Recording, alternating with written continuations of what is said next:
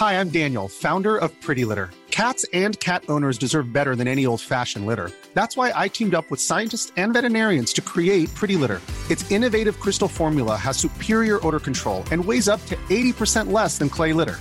Pretty Litter even monitors health by changing colors to help detect early signs of potential illness. It's the world's smartest kitty litter. Go to prettylitter.com and use code ACAST for 20% off your first order and a free cat toy. Terms and conditions apply. See site for details.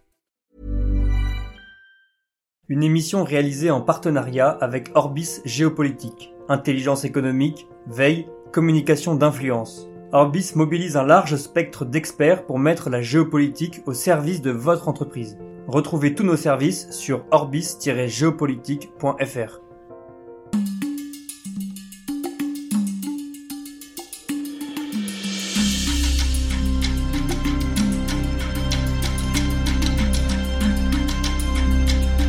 Bonjour, ravi de vous retrouver pour une nouvelle émission de notre série d'été consacrée à la philosophie politique. Vous pouvez retrouver les autres émissions de cette série sur notre site internet revueconflit.com. Vous pouvez également retrouver Conflit en kiosque avec notre numéro qui est consacré au terrorisme et notre numéro spécial consacré à la géopolitique de la santé. Et puis, en allant sur notre site internet revueconflit.com, vous pouvez vous abonner. Vous pouvez également abonner vos amis, faire connaître Conflit. En vous abonnant, vous nous permettez de développer Conflit et notamment de vous proposer ce contenu euh, gratuitement euh, qui euh, vous permet de découvrir ces grands auteurs de la philosophie politique. Alors nous poursuivons notre voyage, nos découvertes, et cette semaine nous allons aborder un couple de philosophes qui est peut-être l'un des premiers couples duo de la philosophie, à savoir Platon et Aristote. On connaît cette fresque de Raphaël dans les chambres de Vatican, où on a Platon et Aristote, Platon montrant le ciel et Aristote montrant la terre, entourés de l'ensemble des grands philosophes de la Grèce antique et notamment d'Athènes. Platon et Aristote, c'est un petit peu le couple habituel que l'on découvre lorsque l'on débute ces premiers pas dans la philosophie, et comme nous allons le voir, ils sont à la fois complémentaires et aussi opposés, et tous les deux ont joué un rôle majeur dans le développement de la philosophie occidentale. Pour parler de Platon et d'Aristote, je reçois cette semaine Damien Tellier. Bonjour. Bonjour. Merci beaucoup d'avoir accepté notre invitation. Vous êtes professeur de philosophie dans un lycée à, Paris et euh, vous avez publié plusieurs ouvrages euh, sur euh, des auteurs de philosophie et notamment récemment chez Ellipse, La philosophie en 60 livres, ouvrage qui est dirigé par Thibaut Grèce que nous avons reçu pour une émission sur Hegel et où vous avez euh, notamment euh, consacré le chapitre à Tocqueville ainsi que d'autres chapitres. Donc la philosophie en 60 livres chez Ellipse, toutes les références sont à retrouver sur notre site internet. Alors Platon et Aristote, c'est, on l'a dit dans, cette introduction, c'est le, premier duo en quelque sorte, euh, c'est les incontournables. N'importe quel étudiant en philosophie commence par eux, peut-être par la République de Platon, et puis les politiques d'Aristote. Euh, en, quoi sont-ils importants et pourquoi est-ce qu'on les associe euh, tous les deux? Alors oui, c'est vrai que Platon, c'est vraiment le grand initiateur de, la philosophie occidentale de manière générale, mais également de la philosophie politique. Et vous avez fait référence à la, fresque de Raphaël. Moi, j'ai envie de, revenir un peu là-dessus parce que ça permet de poser un petit peu justement le, duo et de comprendre un petit peu déjà ce qui, les euh, oppose. Alors, vous avez dit effectivement Platon qui ressemble beaucoup à Léonard de Vinci, euh, je pense qu'il y, a eu une inspiration de, la part de Raphaël, lève le doigt vers le ciel. Et ça veut dire que Platon désigne euh, le ciel, les idées, le monde intelligible. Hein, on peut se rappeler le, fameux mythe de la caverne, l'allégorie de la caverne, où justement euh, il s'agit de sortir de cette caverne pour découvrir que la réalité se trouve au-delà. Donc euh, pour Platon, le vrai n'est pas dans euh, ce monde-ci, ce monde sensible, qui n'est qu'un monde d'apparence. Le vrai est dans les idées euh, qui sont abstraites et donc qui ne sont pas visibles. Et en, alors, en revanche, on voit que Aristote s'oppose directement à Platon sur ce point. Il tend la main vers le sol, il désigne en effet la terre, c'est-à-dire le monde sensible. Pour, pour lui, la vérité eh bien, provient de euh, la contemplation du monde sensible, et par, par l'action de l'intellect, euh, on va pouvoir concevoir des idées et euh, partant de là développer une science, mais une science réaliste qui est qui part du réel et qui part de nos sens. On a l'impression que cette opposition entre les idées et le sensible, c'est un peu la, grande opposition de la philosophie qu'on a. Dès qu'on rencontre un auteur, il est soit euh, platonicien, soit aristotélicien, c'est-à-dire soit euh, dans les idées, soit vers le sensible et vers la terre. Alors oui, mais en même temps, n'oublions pas aussi qu'Aristote est un vrai disciple de Platon et qu'il lui doit euh, énormément. Euh, ils partagent tous les deux quand même une chose qui est essentielle, c'est la conviction que la vérité existe, qu'on peut la connaître, au moins s'en rapprocher. Et par là, il y a une autre opposition qui va se dessiner entre ceux qui justement euh, sont convaincus que la raison humaine est capable de vérité, et les autres qui pensent au contraire, qui seraient pourrait dire des sceptiques, et qui pensent au contraire que la raison est impuissante et que la vérité est totalement inaccessible. Alors, vous l'avez dit, euh, Aristote est disciple de Platon, qui est lui-même disciple de Socrate. Donc, c'est peut-être de lui que tout part. Oui, alors tout à fait, tout à fait, parce qu'en fait, la, réflexion de, Platon, euh, elle part d'une critique de la démocratie. Et cette critique de la démocratie, euh, eh ben, c'est à l'école de Socrate en fait hein, qu'il l'a euh, médité, parce que euh, il faut pas oublier que Socrate toute sa vie euh, a été opposé aux sophistes. Et les sophistes régnaient à Athènes et euh, ce qu'il reprochait justement aux sophistes, c'était euh, de valoriser l'opinion euh, et non pas le, vrai, non pas la vérité.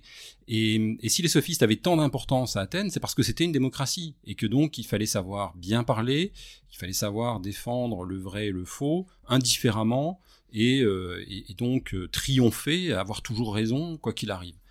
Alors, donc il y, a déjà cette, ce premier phénomène qui va euh, faire douter Platon de la démocratie. Et puis il y a un deuxième euh, fait euh, historique, c'est la mort de Socrate.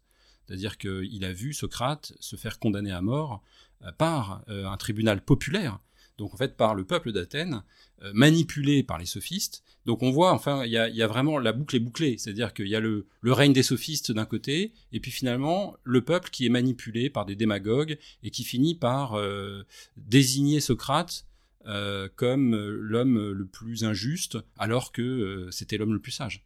Parce que le procès est, légal dans le sens où la, procédure juridique est respectée. Mais en revanche, il est immoral puisqu'on a tué et condamné un innocent. Oui, on peut voir comme ça, oui, tout à fait. les remarques de, Platon sur la démocratie nous rappellent aussi des choses que l'on vit aujourd'hui, notamment vous aviez rédigé dans l'ouvrage d'Ellipse, euh, le chapitre sur Tocqueville. Alors la démocratie athénienne n'a pas grand-chose à voir avec la démocratie telle qu'on la vit aujourd'hui, notamment dans, sa réalisation. Euh, mais néanmoins, cette question de la vérité, cette question de la manipulation de l'opinion, ça c'est quelque chose qui est un peu une des trames euh, constantes de la réflexion des, philosophes en politique. Oui, oui, tout à fait. C'est-à-dire que la, réflexion, je crois, elle porte d'abord sur le peuple. Qu'est-ce que c'est qu'un peuple? Euh, est-ce qu'un peuple est compétent pour euh, prendre des décisions politiques? Est-ce qu'un peuple est compétent pour gouverner? Je pense que c'est ça la grande question que Platon s'est posée. Euh, et sa réponse, c'est non. Non, le peuple n'est pas compétent. il faut, pour Platon, des, des, élites qui gouvernent. Et donc, il récuse en fait la logique qui était celle de la démocratie athénienne, qui était l'isonomia, la logique isonomique qu'est-ce que c'est que l'isonomia? C'est euh, l'égalité de tous devant la loi, c'est l'égalité en droit. C'est quelque chose qu'on connaît bien aujourd'hui, hein, euh, qui, existait, qui était déjà très présent euh, dans, dans l'Antiquité. et on avait aussi l'iségoria. L'iségoria, c'est le partage de la parole à égalité. Donc cette notion d'égalité était centrale dans la démocratie athénienne, et Platon la récuse. Il la récuse, mais radicalement. Pour lui, l'égalité euh, ne conduit qu'à des conflits, à des divisions euh, et à la corruption de la cité. Pourquoi? Parce que chacun euh, se croit euh, capable justement de d'émettre des, euh, des, opinions qu'il fait passer pour des vérités, et puis chacun cherche à tirer à soi finalement le, le pouvoir par tous les moyens, et c'est le règne des démagogues. Donc pour, pour Platon, c'est ça qu'il faut déconstruire, c'est cette notion d'égalité, et il va le faire dans la République. Et euh, pour lui, donc ceux qui doivent diriger la cité, c'est une sorte d'élite. Donc les aristocrates sont les philosophes. Alors c'est pas toujours très bien compris cette notion de philosophe parce que peut-être qu'aujourd'hui on a une vision du philosophe un, peu différente de ce qu'a été à l'époque de Platon. Euh, qu'est-ce qu'il entend justement par ce gouvernement des meilleurs, de l'élite et donc des philosophes? Alors, déjà, Platon fait une analogie entre l'âme et la cité. C'est une belle image parce que ça permet de, bien comprendre. C'est-à-dire, euh, dans, dans l'âme, il y a des parties différentes. Il y a, euh, il y a la raison, qui est euh, la partie supérieure. il y a la volonté, le cœur. Et puis, il y a la partie basse, qui sont les désirs. Et donc, on voit qu'il y a une hiérarchie dans l'âme. Comme d'ailleurs, il y a une hiérarchie dans le corps. Hein. Il y a la tête, il y a la poitrine et il y a le ventre. Eh bien, c'est exactement la même chose. Pour, pour Platon, euh, la cité doit être construite selon, selon une hiérarchie bien ordonnée, harmonieuse, entre différentes parties. Et à la tête, en effet, euh, Platon pense qu'il faut mettre les hommes qui sont sages, qui sont éclairés, ceux qui connaissent le bien et qui sont capables donc de, euh, de le réaliser dans la cité. Ça veut dire qu'il a une vision organique de la société? Oui, on peut dire ça. C'est-à-dire qu'en fait, pour, pour Platon, le, le mal fondamental, c'est euh, le désordre, c'est la division, c'est le conflit. Donc il va tout faire pour, euh, pour, pour euh, envisager une harmonie de la cité, euh, et cela ne peut se faire qu'en en hiérarchisant les classes et en faisant que chaque classe soit subordonnée à une autre, et que chacun se trouve à sa place, fasse le rôle, joue le rôle que la nature lui a, euh, fixé.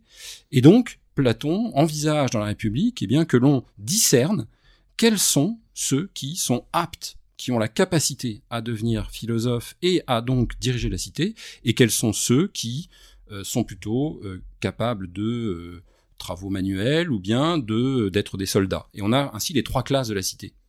Alors ça va reposer donc sur une sorte de évidemment de discrimination. Hein. Il s'agit donc de vraiment euh, séparer les gens dès, la naissance, hein, euh, dit Platon, euh, et puis ensuite de les élever, de les éduquer, et notamment les philosophes. Il va falloir il va falloir tout un travail éducatif très très poussé pour qu'ils soient en mesure de par eux-mêmes prendre les bonnes décisions. Cette distinction en trois classes, on, la retrouve à près très loin dans l'histoire de l'Europe à l'époque médiévale, jusqu'à la Révolution française.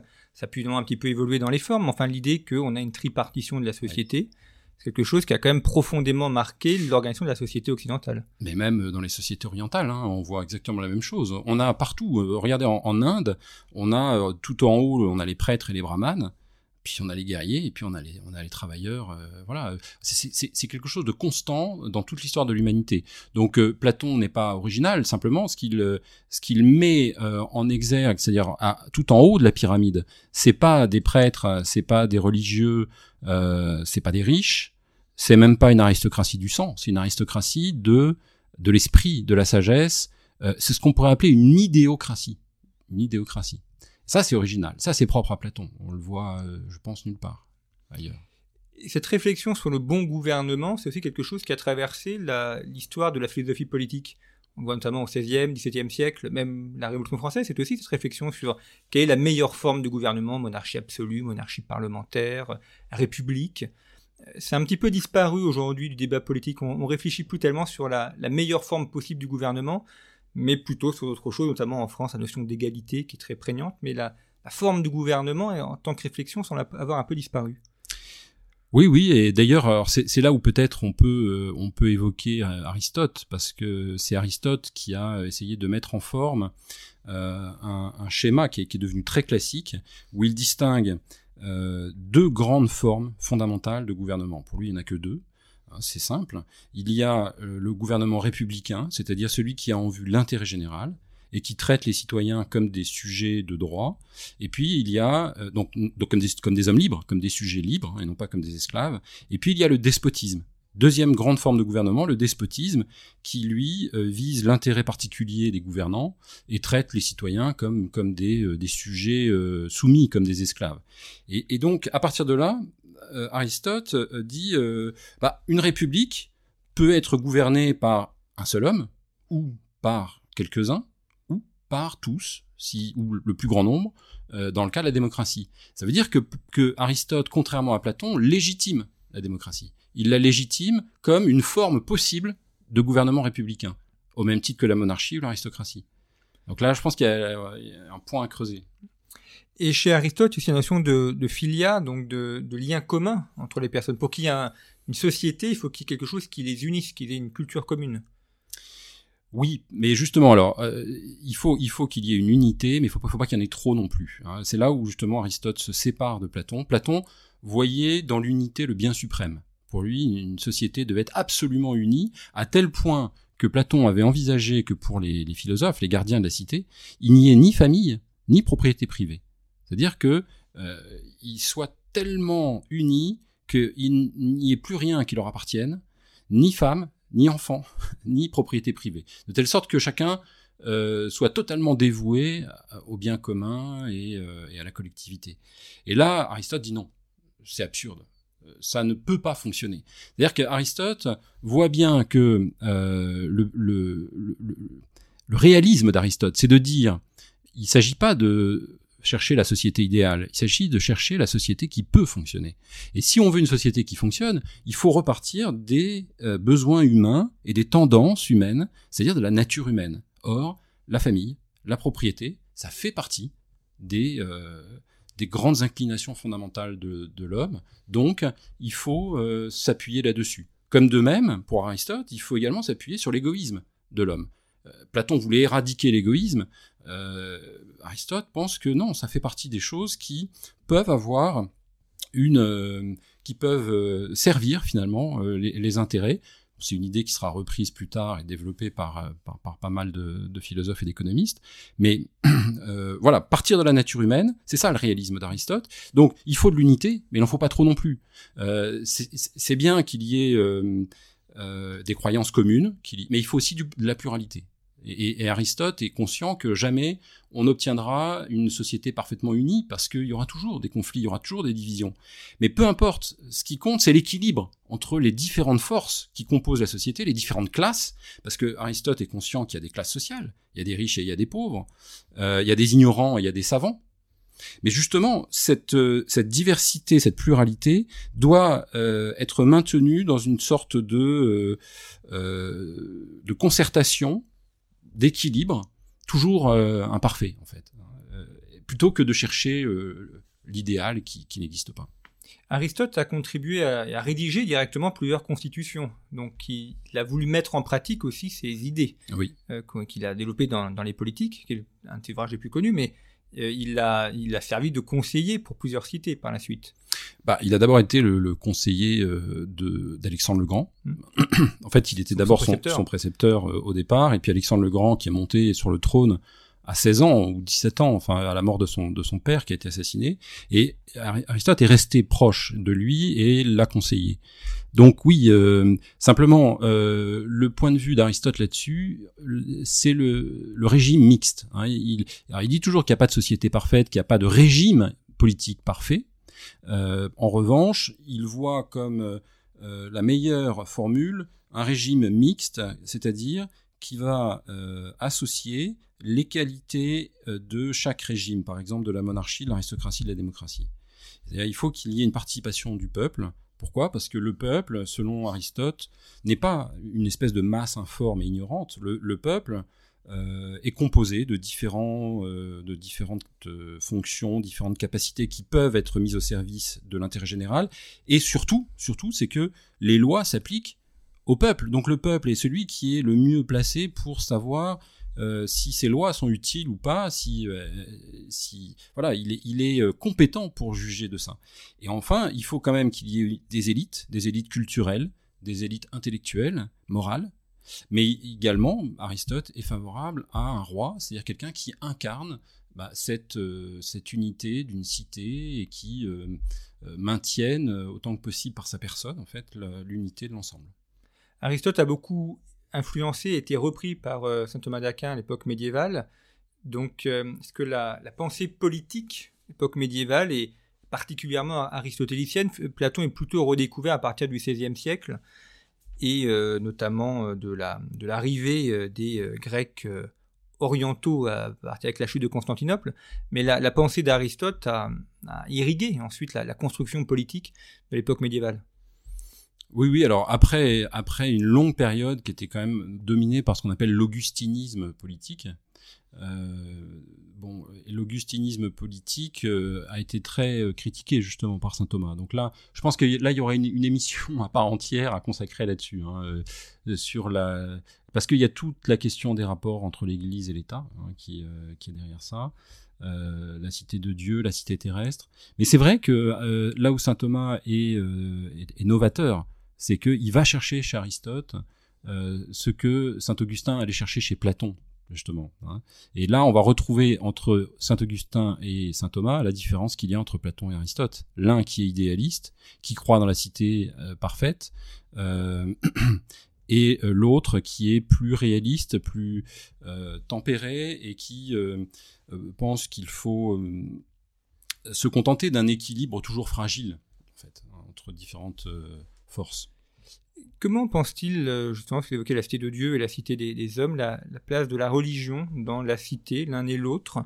Est-ce que c'est uniquement une religion civique qui sert à créer une unité, ou est-ce que, on, parle beaucoup de laïcité euh, depuis euh, quelques au moins, au moins 150 ans en France, mais est-ce qu'il y a cette réflexion sur les rapports entre le religieux, le domaine religieux et le domaine politique bah, alors Pour moi, les, penseurs grecs, les philosophes grecs sont les premiers inventeurs de la laïcité, mais la, laïcité entendue au sens euh, philosophique, c'est-à-dire la capacité de pouvoir raisonner, de pouvoir faire usage de sa raison, indépendamment d'une vérité révélée, hein, indépendamment justement d'une foi religieuse. Hein. C'est-à-dire la, capacité d'exercer euh, une pensée rationnelle euh, en toute autonomie, en toute indépendance. Donc ça, c'est vraiment les Grecs qui nous l'apprennent. C'est la philosophie grecque qui met en œuvre cette, pensée, ce logos. en fait, la philosophie, qu'est-ce que c'est? Sinon, une laïcité en, action, en fait. Hein. Alors après, sur le plan politique, euh, il n'y a pas de comment dire de rejet de, de la religion euh, elle est il euh, n'y euh, a pas de texte très très défini sur la question de savoir est-ce qu'il faut une religion officielle est-ce qu'il en faut pas est-ce qu'il faut des prêtres est-ce que etc c'est quelque chose qui va se développer par la suite surtout au Moyen Âge mais dans l'Antiquité grecque on a l'impression que les choses sont quand même très séparées puisqu'en fait Platon n'en parle quasiment pas dans, la République. Et il faut dire aussi que la, pratique religieuse euh, grecque est assez différente même de celle des Romains, et a fortiori à l'époque du monde chrétien. Donc il y a un rapport qui est effectivement différent. Euh, autre euh, élément aussi sur ces Platon et Aristote, comment pense-t-il le rapport de la cité aux, autres cités? Parce que le, monde grec est divisé en plusieurs cités, il n'y a pas un, empire grec. Et puis il y a les cités extérieures, il y a les Perses, et on connaît les combats régulier entre les, Grecs et les Perses, euh, les Égyptiens. Euh, est-ce qu'ils arrivent à, concevoir la, différence qu'il peut y avoir entre différents peuples, la question aussi de l'intégration euh, de l'étranger dans la cité, et, la question aussi de la défense de la cité, notamment par la guerre? Hmm. Oui, alors il y, a une particularité du, peuple grec, c'est que c'était un peuple de navigateurs, parce qu'en fait la Grèce c'est un archipel, c'est des îles, donc ils étaient très forts euh, en navigation. Ils ont mis au point très tôt des techniques de navigation euh, assez performantes. Donc ils ont été vraiment euh, les premiers dans le monde méditerranéen à se lancer en fait à la conquête du monde, on pourrait dire, avec leurs leur bateaux. Ils avaient des trières qui étaient extrêmement rapides et d'ailleurs ils étaient très forts aussi sur le plan des batailles navales grâce à ça. Donc ils se sont ouverts beaucoup plus tôt je pense que tous les autres peuples à, euh, la diversité justement des cultures, euh, des religions, des mythes. Euh, et, c'est peut-être aussi ce qui a permis cet éveil si fascinant en fait de la, de la pensée philosophique, de la réflexion sur l'universel, sur la raison. c'est parce qu'ils se sont bien rendus compte qu'en effet il y avait une grande diversité de mythes religieux, mais que pourtant on avait tous la même raison. Donc voilà, bon ça c'est une, première réponse. Après euh, sur la question de l'étranger, euh, là euh, bon il y a, un statut pour l'étranger en effet dans, dans la cité. C'est pas un esclave, hein, il a certains droits, mais il n'a pas tous les droits. pour, le dire simplement. Hein, Aristote est aussi celui qui a pensé la, physique. Il, a, il est célèbre aussi pour ce trait de la physique. Est-ce qu'il fait un rapport entre le monde politique, le monde des hommes, et le monde naturel, le monde de la physique, donc des, choses, euh, de la nature. Oui, bah, on peut dire que justement, euh, Aristote a une conscience très vive du fait que le monde physique, ce qu'il appelle le monde sublunaire, euh, c'est-à-dire finalement le monde dans lequel on vit, hein, le monde matériel, ce monde est un monde qui est imparfait et qui est soumis euh, au hasard, qui est imprévisible, on ne peut pas connaître l'avenir, euh, ce sont les fameux futurs contingents. Hein, euh, et puis donc, euh, il y a beaucoup de, défauts. Et, et donc, dans ce monde-là, il faut accepter en effet qu'il y ait des choses qu'on ne maîtrise pas, qui ne peuvent entrer dans, dans une maîtrise rationnelle complète. Et donc, il, en va de même en politique, c'est-à-dire qu'en politique, il n'y a pas de science du bien. Il n'y a pas de science politique au sens, euh, strict. Il ne peut y avoir qu'un art euh, qui est l'art de la prudence et qui se constitue par l'expérience. C'est pour ça d'ailleurs que euh, Aristote critique la théorie du philosophe roi de Platon. Il ne pense pas que le philosophe soit mieux placé pour gouverner. Parce qu'en fait, le philosophe, le problème, c'est qu'il est, il a tendance à, rationaliser, il a tendance à construire des théories, euh, mais euh, il n'est pas toujours euh, compétent pour, pour, pour, agir, en fait, hein, pour prendre des décisions rapidement. Or, c'est ça dont on a besoin. Et c'est pour ça que, pour Aristote, un bon homme politique n'est pas nécessairement un philosophe, n'est pas non plus nécessairement un homme de bien, n'est pas non plus nécessairement un homme vertueux au sens strict. Euh, c'est-à-dire qu'on peut ne pas être euh, un homme vertueux et être pourtant un bon politicien ou un politicien de qualité.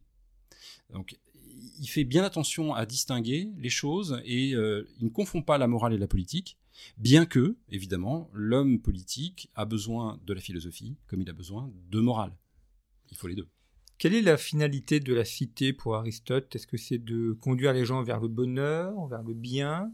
Est-ce que c'est de maintenir la paix? Alors, ça reste quand même quelque chose d'assez proche de Platon, euh, parce que finalement, c'est ce qu'on retrouve chez tous les euh, grands penseurs de l'Antiquité. Je dirais c'est la vertu c'est la vertu. C'est-à-dire qu'en fait, alors on peut on peut parler de bonheur si on veut, mais c'est pas le bonheur au sens où on l'entend aujourd'hui. C'est pas le bien-être. Hein. C'est le bonheur au sens de la vertu. C'est-à-dire que euh, si si les hommes ont besoin d'une organisation politique, s'ils ont besoin de lois, c'est pour justement mettre en place les conditions de la vertu. C'est-à-dire que la loi ne euh, contraint pas euh, à la vertu, mais elle pose les conditions à partir desquelles il est possible à l'homme de rechercher la vertu. Et quelle est la vertu la plus utile euh, à celui qui dirige la cité? Est-ce que c'est la prudence? Est-ce que c'est la grandeur d'âme? Alors, incontestablement, c'est la prudence. Hein, ça, euh, Aristote, euh, là-dessus, il, revient toujours, toujours. C'est l'intelligence de l'action, en fait, la prudence. Hein. Mais évidemment, il n'y a pas que ça. Il y a d'autres, il y a d'autres qualités. oui, il y a on va dire, il y, a, la justice, il y a le courage. Mais enfin, la, prudence reste la, vertu reine en politique. Oui, on peut supposer que la, prudence conduit justement d'abord au courage et, aussi à la pratique de la justice.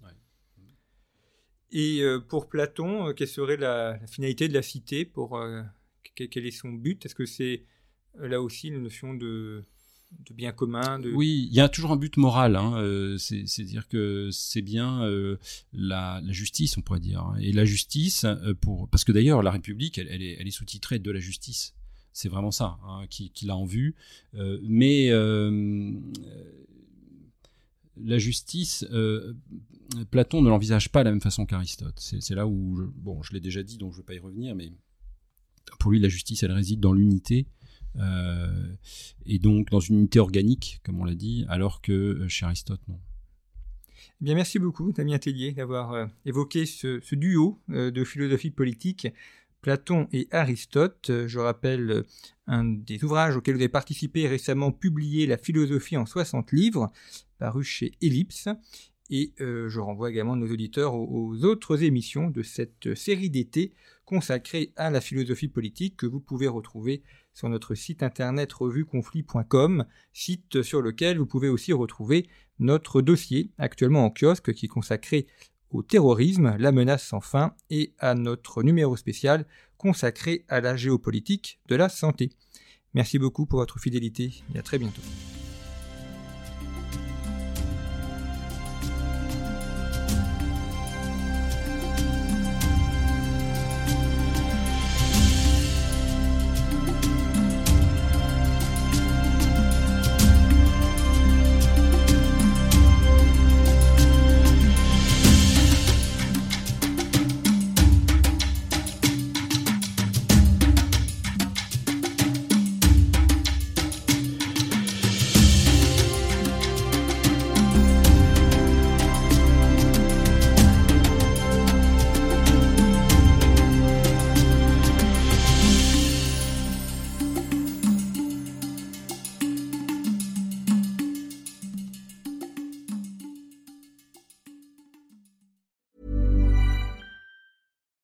We're on a budget, we still deserve nice things.